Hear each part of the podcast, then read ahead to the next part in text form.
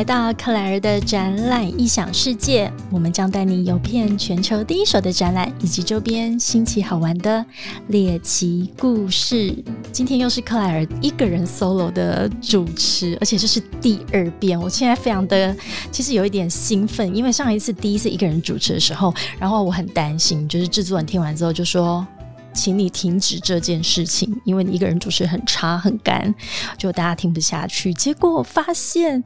主持人给我满满的鼓励跟自信心，所以今天我很开心。一开始就要先跟自己 cheers 一下，所以我准备了两个杯子，自己克莱尔跟克莱尔 cheers。好的，所以。自己一个人的主题啊，其实就要特别去想一下，而且就要去回归到我以前自己的一些展览的经验。那我们上一次谈到的是全球十大的展览馆，而且我们谈到了刚好一半，从第十名到第六名，所以今天我们就要揭晓第五名到第一名。所以有没有特别的兴奋？所以我们这一次其实我有想了一个全新的企划主题，就是我们要怎么跟着展览去。游遍全世界也是克莱尔的展览影响世界里面非常重要的一个核心的一个我们想要传达给所有听众的一个内容。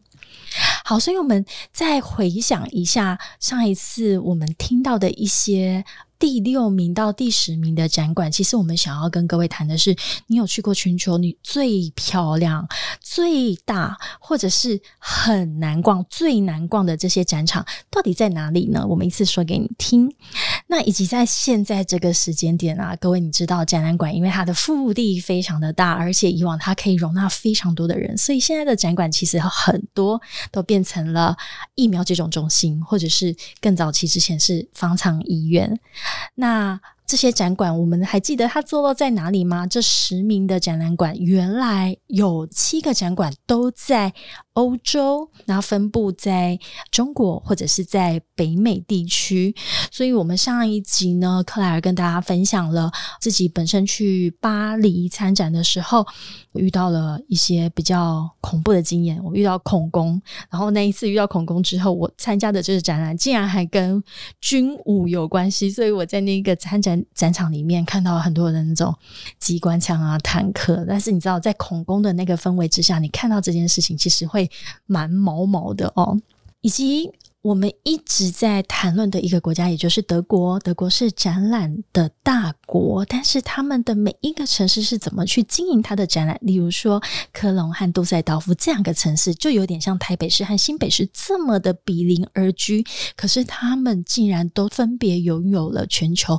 top ten 的展览馆。所以我们帮大家 review 一下，这个是上个礼拜跟大家分享的一个内容。所以我们。待会会先跟大家回顾第十名到第六名是分别在哪里，那我们就开始要介绍第五名到。第一名在分别是哪一些展览馆啊？所以我们回想一下，第十名其实我自己非常喜欢的一个城市，就是在西班牙的巴塞隆纳。所以没有跟你说，你应该不晓得说，巴塞隆纳这个城市竟然有有第十名这样子规模这么大的展览，而且还举办一个非常重要的展览，就是 MWC Mobile World Congress 全球电信大展。好，这是第十名。第九名在哪里呢？也就是唯一一个在。美国，也就是整个美洲、北美地区，可以挤进全球前十名的展览馆，位于芝加哥。芝加哥我也好爱哦，它就是一个结合黑帮，然后又有一个湖畔，然后这整个城市那个市景市容我非常的喜欢。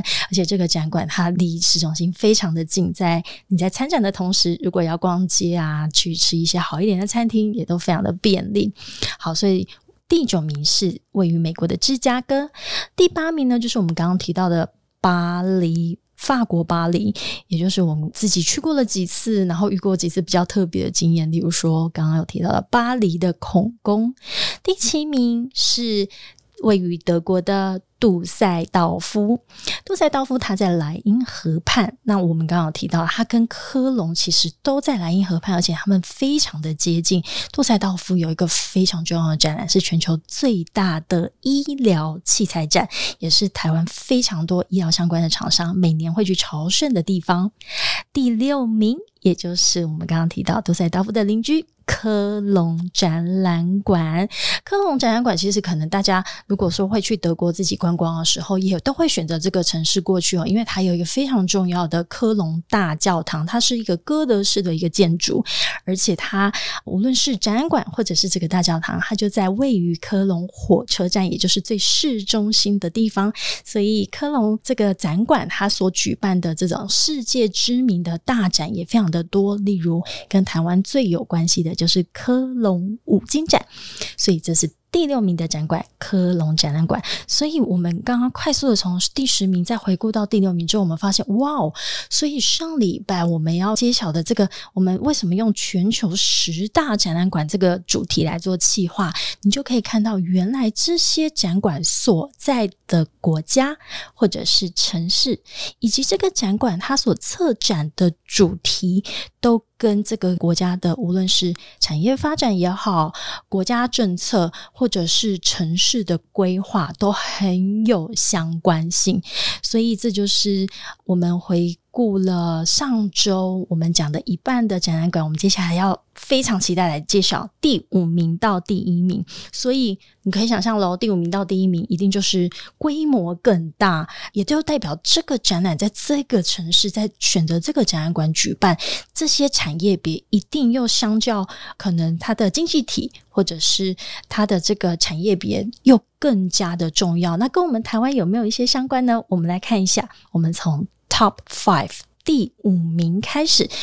最一开始，我们提到全球这十大展览馆呢，有七个位于欧洲，有两个位于亚洲，那剩下的一个位于美国，也就是我们刚刚提到芝加哥。所以，终于亚洲的这个展览馆排上我们 Top Ten 的展览馆，终于要揭晓第一个，也就是广州的展馆。那它在这里，广州它每年有一个非常重要的展，叫做。中国进出口商品交易会，哈，那那，我们常常简称它叫做广交会，因为位于广州，所以我们简称它叫做广交会。那这个展览其实，如果从历史来看，它也已经超过了一百多年。那是一个对于在中国，它在进出口。各式各类的这个商品非常重要的一个展，所以它因为规模非常的大，广州的这一个展馆也必须有这么大的腹地去负荷这么多的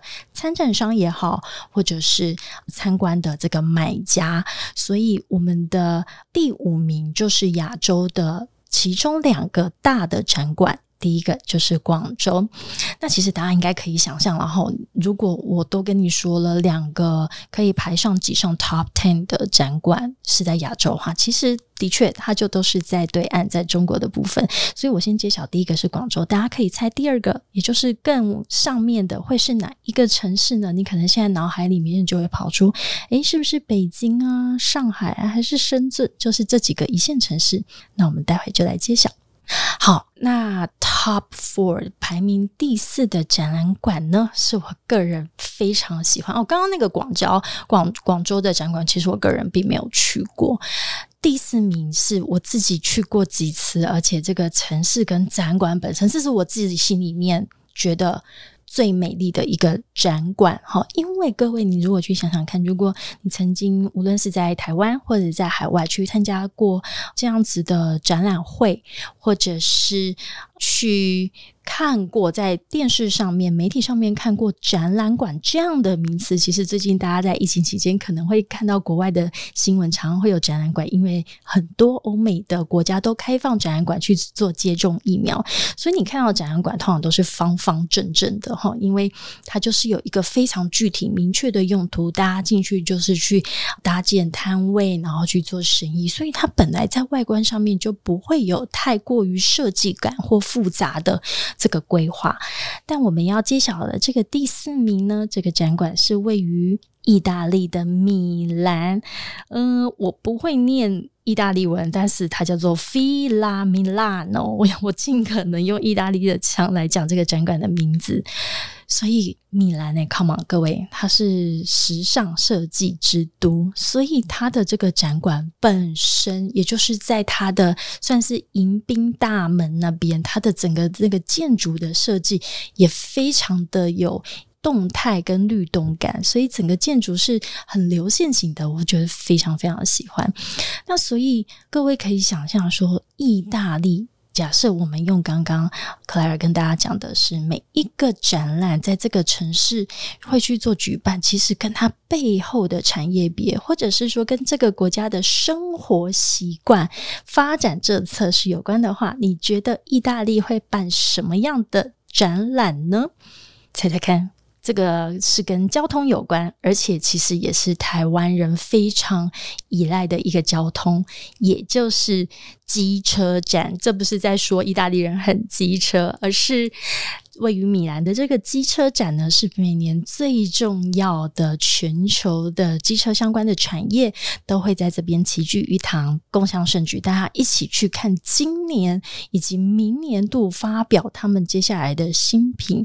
那所以位于这个米兰的展览馆呢，它不仅腹地要够大。而且在意大利这个城市，大家都可以想象嘛，哈，以前的这个韦氏牌，或者是甚至我们台湾自己国产自己制造的这个机车，其实有时候也都会融入一些意大利的一些生活元素、文化这样子。所以在米兰去举办这个机车展，大家就非常容易去想象。我个人到过意大利几次，然后那米兰我刚好去的时候，都是因为出差的关系。因为意大利这个国家，它就是下雪的地方并不多，可能都只有在比较北部跟或者是高山上，所以它是在整个欧洲地区比较可以去使用这种摩托车，也就是双轮的这样子的交通工具的国家。所以机车展，你去想象，它就不可能举办在。北欧或者是比较是冰天雪地的那样子的一个环境，所以在意大利，他们因为国民使用这样子的一个交通工具，以及他们自己的产业发展，当然还要再加上意大利的这个设计力，很多的这种跑车或者是运输工具，其实它的设计都。跟意大利本身的他们产业的设计是很有相关的，所以米兰这个城市，当然它本来就是非常的很有吸引力吧。你到那边，你就是整个步调都会放慢了。然后你去看展的时候，这个展因为它都已经排名到全球第四了，诶，所以这个展馆其实真的很大。我那时候去走的时候，也是走到叫天天不应，就是欲哭无泪那样的那一种状况。那我要再谈谈这个展馆哦。就是给大家一点，如果未来要去那边，无论是出差或者是旅游，其实旅游的话，我觉得应该不会到这个展馆，因为它位于市中心很远，也就是我印象中是坐地铁是到最底站，或者是在那种红线或蓝线的很后面的那一种站，就有点像台北的这个南港展览馆的这个位置。那在国外啊，我觉得最让人头痛的就是，如果你要买那种地铁票，有时候你都会看不太懂它的那个购票的规则。不像说，我觉得台湾的捷运其实很方便，就是选择说，哦，我在这一个站买票，你只要点说我现在要到哪里，然后票价就跑出来。那时候在米兰的时候，我记得它的那个购票系统呢，反正就是你以为我就是买这条线，看起来就是这条线，然后往那个方向我就点。选了一张这个车车票，结果殊不知，我点的这个车票只能到米兰展览馆这一站的前一站而已。我如果再多坐一站，其实我要再买下一段、下一个集聚的票。好的，那发生了什么事？原来这种傻傻观光客会犯的错，不是只有会发生在我身上，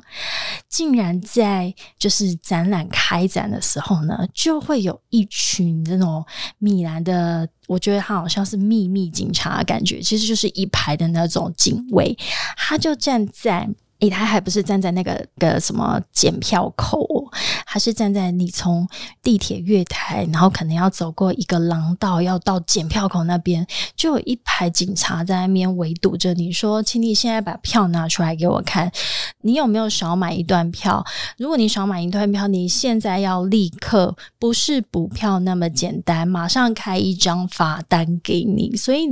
我我在想说，这是。他们是在拼业绩吗？就是他刻意选人最多的时候，因为平常没有人会坐到那一站，到那一站就是为了要去参加展览或看展，他就会选在开展的时候人潮最多，他一网打尽，大部分的人其实票都会买错。他只要看你票不对，就那个罚单好像都已经开好了，哦，直接来护照拿出来，好，OK，开一下，请你赶快来这边缴一下个罚金，你才能够出这个站哦。所以那是我一次非常深刻的体验。所以到米兰展馆的时候，如果你是搭乘交通运输工具，请你要特别看一下。但我觉得其实不只是在米兰了哦，我觉得在欧洲，其实欧洲的这种地铁的系统，每一个城市。都很不一样，包含像在德国人，他们有说过一句话，他说德国人有两个东西是连他们自己都讲不清楚，就是他们的地铁系统以及。教育系统，所以地铁是因为德国的每一个城市，它的地铁系统都有不一样的售票的规定。那我自己在德国的城市，其实旅游的次数蛮高的，然后去过蛮多城市。真的，我只要到每到一个城市之后，我都要再看一下它的购票方法，跟我那时候我是住在慕尼黑的购票方式真的都很不一样哈。有一些是用几圈几圈，那有一些是算站的，或者是算 package，或者是月票、周票等。等，所以我觉得这也是出国好玩的地方，你要做一些功课。但是有时候有这种小小的插曲，我觉得也不错。然后它就变成一个旅游的经验，我到现在还可以跟跟各位分享。所以我们刚刚其实在讲的是全球第四名的展馆在米兰，那我自己的一些在去米兰的这个路上的一个相关的购票的经验。好，所以米兰它最重要的这个展览。牵动全世界的就是这个机车的展览哈，所以台湾有非常多的机车的这个品牌厂，到每一年在这个时候也都会去参加这个展，叫做 e c o m a。那终于要来到。前三名的前三名的每一个，应该都是已经大到不行的那一种，就是大到你也没有办法在一个展期里面每一个馆都走到。所以，其实展前的做功课很重要。如果未来你是想要去先看一个展览，看一个展览是为了什么呢？当然是你对这个产业非常的有兴趣，或者是你想要去看一些这个产业的相关趋势，或者是去做采购等等。另外，还有一个可能性。就是你在想。未来你是不是也要去参加，也要去参展？因为一次的参展其实成本都很高。各位可以想象，你要先订一个摊位，然后摊位要设计、要搭建，然后你人从台湾出去之外，你的货也要从台湾出去，所以这个整个成本叠起来是非常的高的。所以有一些人他会在决定要去参加这个展之前，可能在前一年他就先过去看一下。这个展的状况，什么叫做看一下这个展的状况呢？第一个，一定要看它够不够热络嘛，人潮够不够多，或者是在这个时间点去到这个城市参加这个展览的时候，你就会遇到我们之前讲到的很多问题，例如要怎么穿衣服，例如车票怎么买，例如。旅馆你要住在哪里？诶，这个都超级重要的。我们有提过说，如果你住的离展馆很近，会遇到什么问题？如果你住的离展馆很远，可是是在市中心，你可能会觉得哇，每天都好热闹，这个城市市景好漂亮。可是你可能每天都要花一两个小时的通勤的时间哈。所以去看展的时候，呃，也是我们跟大家介绍展览一个非常重要的目的性。你可以先去理解一下这个城市跟这个展。览馆的一个关系，所以其实全球十大每一个都超级大的啦。就是说，你如果要去看展的话，你真的要先把整个主题的分布啊，然后把平面图拿出来看一下。我个人建议，你就是好好规划。我打算这一馆逛完之后，我要往哪一馆去走，然后那个。路线，你最好以最不要再重复走过的那个呃路线去做规划，不然哎腿是长在你脚上，累的是你自己哦。你可能没有逛完的时候，你整个那个劲都没了。所以我们来揭晓第三名的展馆，还是位于。德国，诶，我们德国说，总共在十名前十名的展馆，德国占了四个。那我们上一集是揭晓了两个，就是杜塞道夫跟科隆，他们是比邻而居，是像新北跟台北市这样子的一个这么紧密的关系。那另外两个。城市哦，大家可以想到，我现在介绍法兰克福，对各位听众来说，应该是就觉得哦，OK，就是法兰克福嘛，这个好像没有什么好惊讶的。那就请你现在帮我想一下，剩下的那一个城市，因为德国总共有四个城市，竟然有杜塞道夫、科隆、法兰克福，那最后一个你会选择是哪一个城市呢？是你很熟悉的柏林、慕尼黑？还是哪些城市会排名到 top three？好的，那第三名就是法兰克福。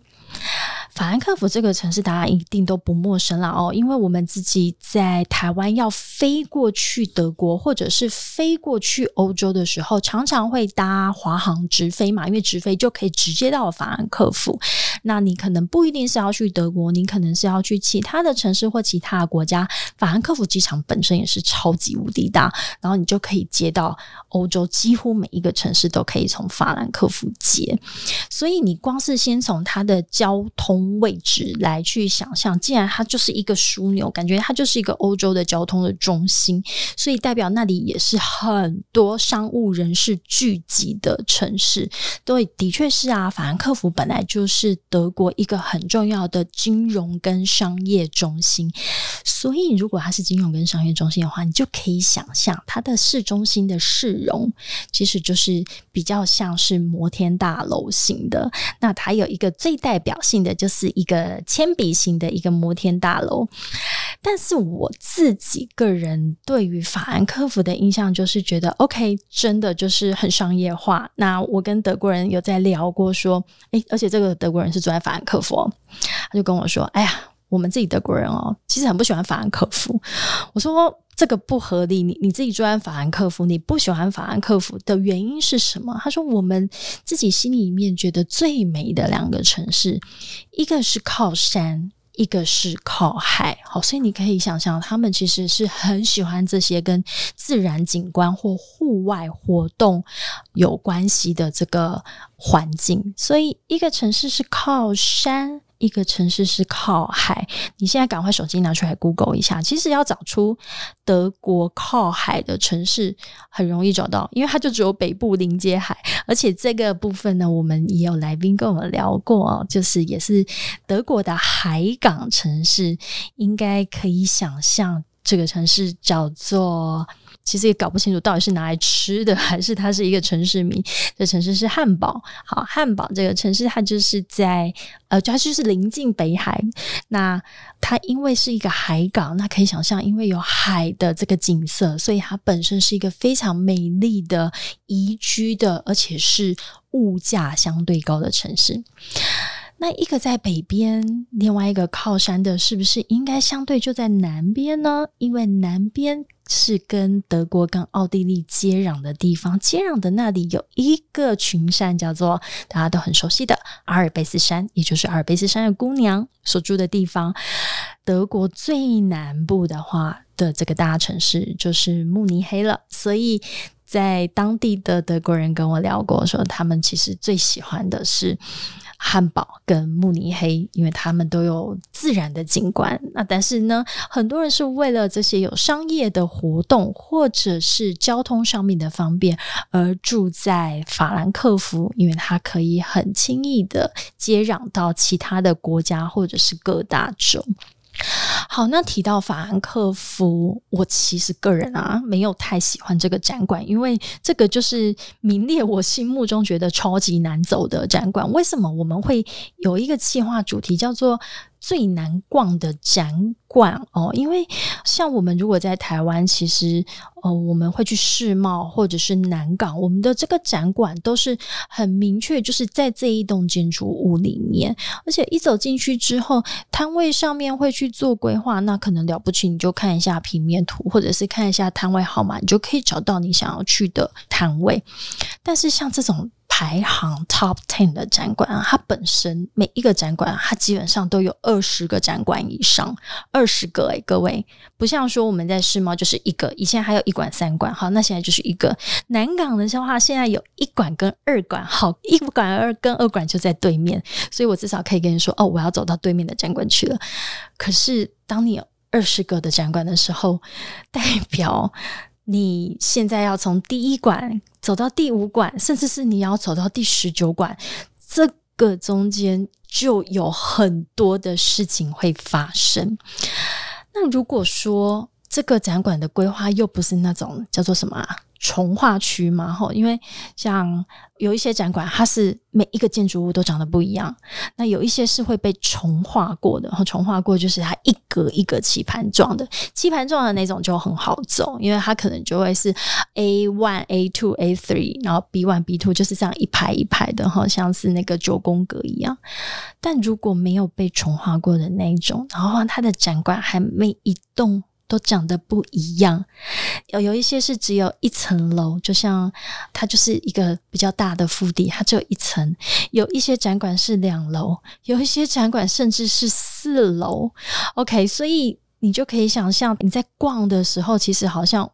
有点像在玩大富翁，你就是走进来之后，你还会想说，我现在到底在哪一馆？那我在这一馆的几楼？所以我觉得这种 top ten 的展馆，他们的那个指示都要非常的清楚，不然你常常就会觉得我迷路了。我现在我不知道在哪里，我要怎么再去往下一个地方走？这也是为什么你去逛展之前，你要先搞清楚自己想要逛什么。你不要想说，呃，我到那里我再去想一下我要去哪里这样子，或者是我想要去看什么，这样子你就会浪费很多时间。就算给你两个礼拜，你也是逛不完的。好，所以聊回到我们的排名前三大的第三名法兰克福展馆，它有一个超级无敌重要的展，也是每两年台湾有很多很多的厂商会去参加的，叫做汽车零配件。一台汽车有。多少的组成？也就是说，你把一台汽车如果用一个爆炸图打开的时候，里面所有的小元件其实都是有相对应的供应商。那这些供应商呢，其实是在台湾是一个非常重要的供应链哦。所以每两年一次的这个法兰克福汽车零配件展叫做 Auto Mechanica。听起来好像是德文哦，auto，所以就是跟汽车相关的这个展览呢。台湾有就是整个汽车相关的这个产业链的厂商，就是整个大动员。而且法兰克福在面临就是这个展来到的时候啊，那个真的是整个城市都动起来。所谓的整个城市都动起来，是包含旅馆全部都订满。餐厅也全部都订满，整个城市全部都是商务人士哦，所以这个城市是根本就是为了迎接这些所有全世界远道而来的汽车零配件相关的厂商，或者是来采购的买家们。光是为了应付这群人，它就可以带来非常大的经济效益。所以我记得那个时候，我记得是拿着这个 Auto Mechanica 的这个 pass，也就是 badge，拿着 badge，其实你就是可以做。这个法兰克福市区里面的所有的大众运输交通工具哦，所以他们是对于这些商务客是相对友善的。那我记得有一年，好像是一六年的时候，我那时候去参加这个展览，我订不到旅馆，就旅馆已经满到，真的是满到，而且我们真的不是订什么星级的旅馆哦，就是开展的时候，我们只想要订离展馆近就好。那时候只要有什么，我们都住。但那一次我真的就是。订不到，所有的旅馆从有没有星级到什么，甚至是那个 hostel 可能都订满了。那那个时候。哦，我就去住了 Airbnb，也是我人生第一次的体验，但是我非常非常的满意。那一次我住 Airbnb，我的房东是一个女生，但那一次她刚好去度假，所以我们也来讲一下这个 Auto Mechanica 的时间好了。我，他是我记得他是每一个双数年的。九月份，那九月份的时候，可能有一些人在七八月度假，还把他的那个假期再延长一点点。所以那时候我的房东他就跑去度假，所以他跟我说：“你就尽情享用我的整个 apartment 吧。”所以，我虽然我的 Airbnb 我跟他订的就是一个房间而已，但是他的整个 apartment 都是我的，就是包含整个厨房啊、客厅啊、卫浴啊、整间，他就是让我使用。这样，我那时候就觉得非常非常幸运。我之后就超级喜欢用 Airbnb 去。在这种展览期间去订，如果饭店抢不到的话，因为这种大展，各位你知道，它都要不是一年前的，这个可能因为两年一次的展嘛，可能要两年前你就要去订饭店的，不然你真的是抢不到饭店哦。我们竟然揭晓了第三名，好紧张！接下来是两个 top two，top two 的话。各位其实就只剩下两个国家了，因为我们一直说就是分别位于在德国，然后我们也揭晓了有在西班牙巴黎以及在米兰，我们还剩下一个位于中国的城市以及一个位于德国的城市还没有揭晓，所以 Top Two 就是噔噔噔噔。位于中国的上海，这一点都不觉得惊讶跟陌生了吧？位于上海，非常非常的合理呀。所以这个就是上海，这算是新，应该是是不是叫做新展馆？反正叫做 National Exhibition and Convention Center。反正全球的展馆的英文都是这样哈，Exhibition Center 或者 Convention Center。那上海的这个展馆，我个人也没有去过，但我的同事去过非常的多次。如果各位去上网找的话，这个展馆它的本身的外观，或者是你用空拍的方式去看它，它有一个小名，一个俗名叫做四叶草，也就是幸运草的那个意思。四叶草，因为它从上面看，它就是四个大的结构体，然后呢做的像是一个叶瓣一样，所以你看起来它就很像一个幸运草。四个结构体，那你刚刚不是说只要是全球 top ten 的，都至少要有二十个展馆？它其实虽然是四个结构体，但是据说每一个结构体里面都是非常的无比巨大。就依照我同事回来的经验是跟我说，他完全没有办法从第一个建筑物走到下一个建筑物，因为就是走不到。那每一个展馆呢，它也没有分很多层，它就是两层楼而已，所以它本身的腹地已经大到说，我只在这里这个展览期间，我就在这一栋楼活动，我就已经耗尽所有的体力了。所以这个曾经号称是世界上最大的展馆，叫做上海国家的会展中心，也有一个小名叫做。四叶草，那当然了，我相信上海这个展馆一定有非常多的相关的展览在这边进行。我个人是因为没有去过，也没有办法跟大家分享太多。但我知道，像说台湾也是一个非常重要的产业，纺织业每年的这个上海的纺织的这个产业的非常大的规模的展览就会在这里举行。那我们台湾有很多纺织相关的厂商就会去参加。揭晓了第一名。位于德国，我们刚刚已经提过了法兰克福、科隆、杜塞道夫，请你告诉我，你觉得全球最大的，而且是位于德国的这个展馆是在哪个城市呢？是在柏林吗？慕尼黑还是汉堡？其实都不是，它是位于一个，我认为它应该。不算一线，二线，它是位于汉诺威 （Hanover）。汉诺威在哪里？如果你把德国的这个地图摊开来看的话，位于中北部。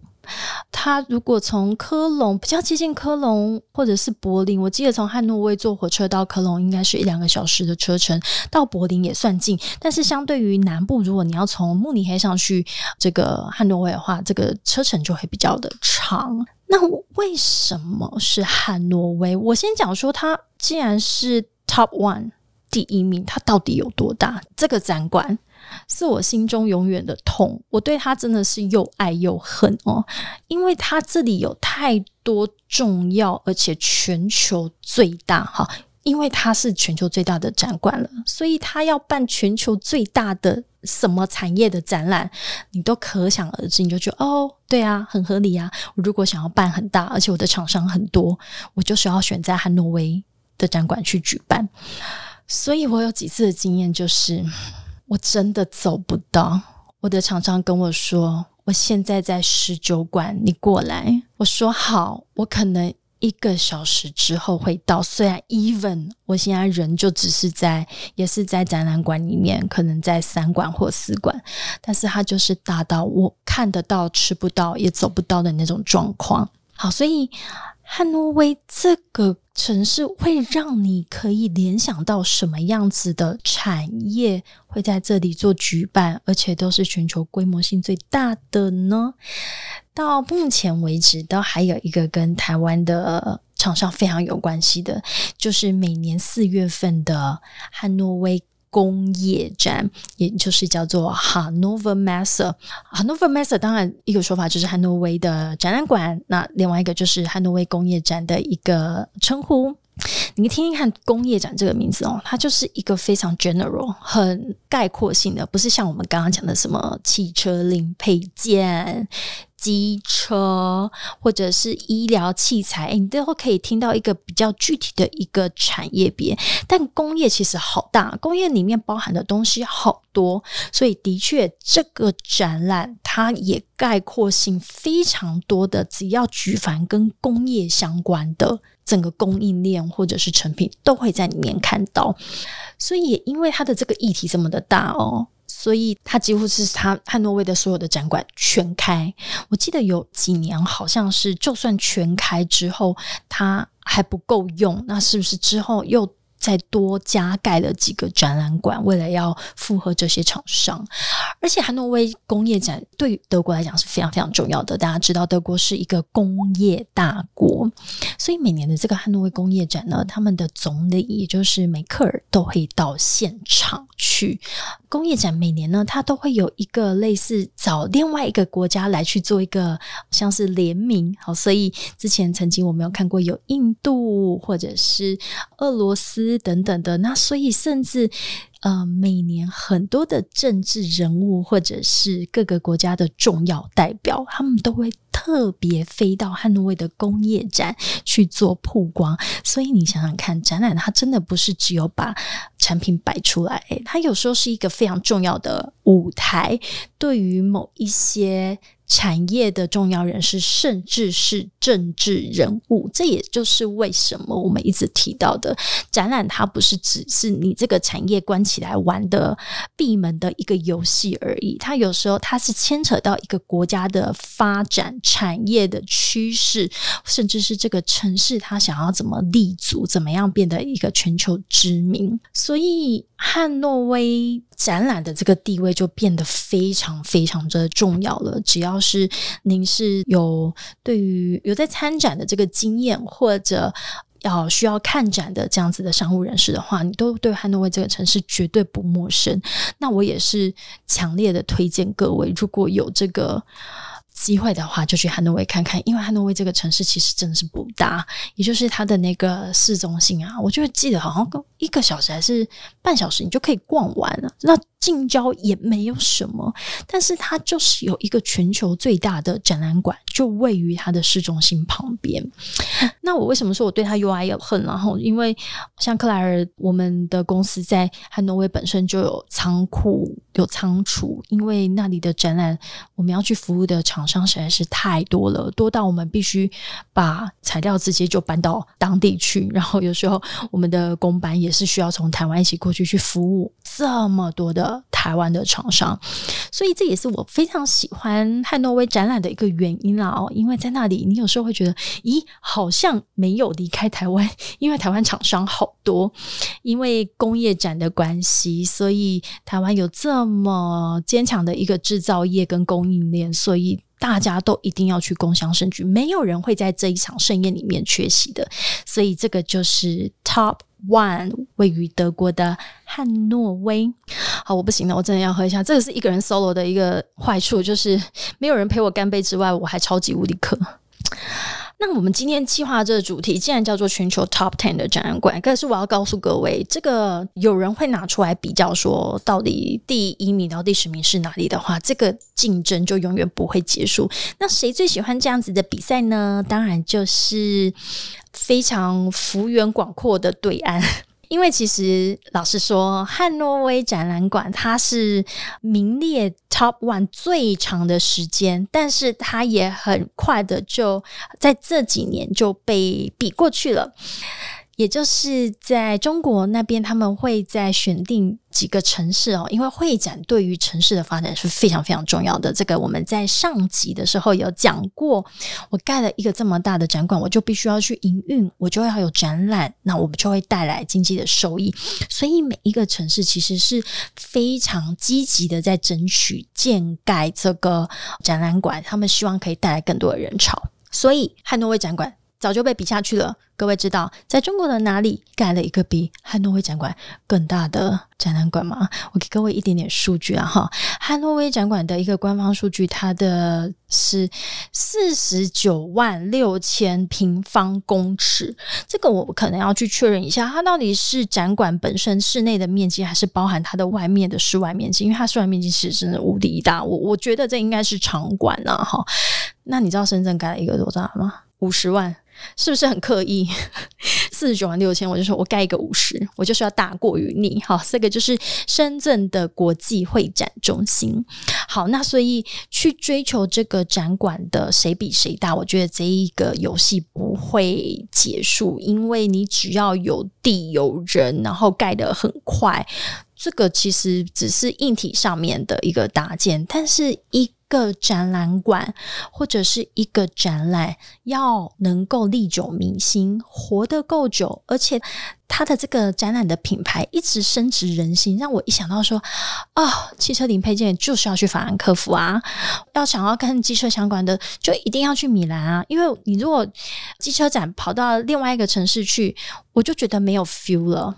如果你想要展览可以做到跟城市这样子的连接的话，其实它是需要非常的用心的，而且要去长期的一个经营。所以我们也很期待看到未来比 Top One 再大，哈，这个可能你知道不是 Top Top 零的这些展览馆，他们可以端出什么样子的展览内容跟策展主题，其实是大家都非常引颈期盼的哦。好。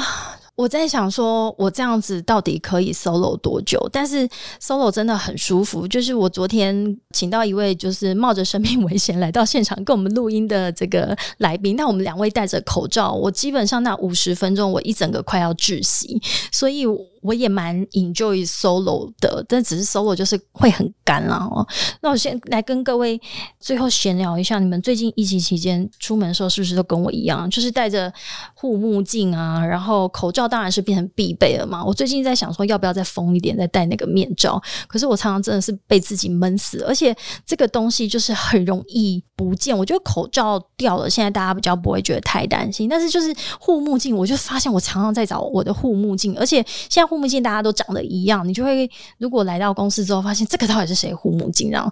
所以真的。很期待，应该讲期待吗？期待疫情赶快过去。然后，我也希望听众给我们克莱尔的展览影响世界一些回馈。你们喜欢我的 solo 吗？我自己是蛮喜欢这样子自己自言自语的。那如果你有想要听一些关于展览的新鲜的主题，也欢迎你们在我们的脸书或者是在各个平台上面做留言，告诉我们你想要再多了解一些展览的什么样子的意。想事件呢？好，我们今天的节目到这边，欢迎大家在各个平台，包含 Apple Podcast、Spotify、KKBox、Google Podcast 以及 Song On 订阅我们的节目，开启小铃铛，每个礼拜五中午上线，请给我们五颗星，给我们鼓励。最后录影的今天其实是端午节的前夕，然后其实现在不管是不是端午节了，大家现在都只能好像上下班之外，如果你是 work from home，我个人是真的超级不喜欢 work from home，我好喜欢来公司，但是就是我都会避开尖峰时间了。那再来是我实在是太喜欢来录音了，我觉得做 podcast。除了分享一些我自己很喜欢跟展览相关的这个经验给听众之外，我觉得对我来讲也是非常的疗愈。可能因为现在的 work from home，或者是跟人的实体的接触实在是太少，所以我可以这样子讲话，或者是自言自语也好，或者是有来宾也好，我们都非常开心。所以如果你想要跟克莱尔有更多的对话的话，也欢迎你给我们更多的鼓励哦。今天的克莱尔展览影响世界到这边，我们下次见喽，拜拜。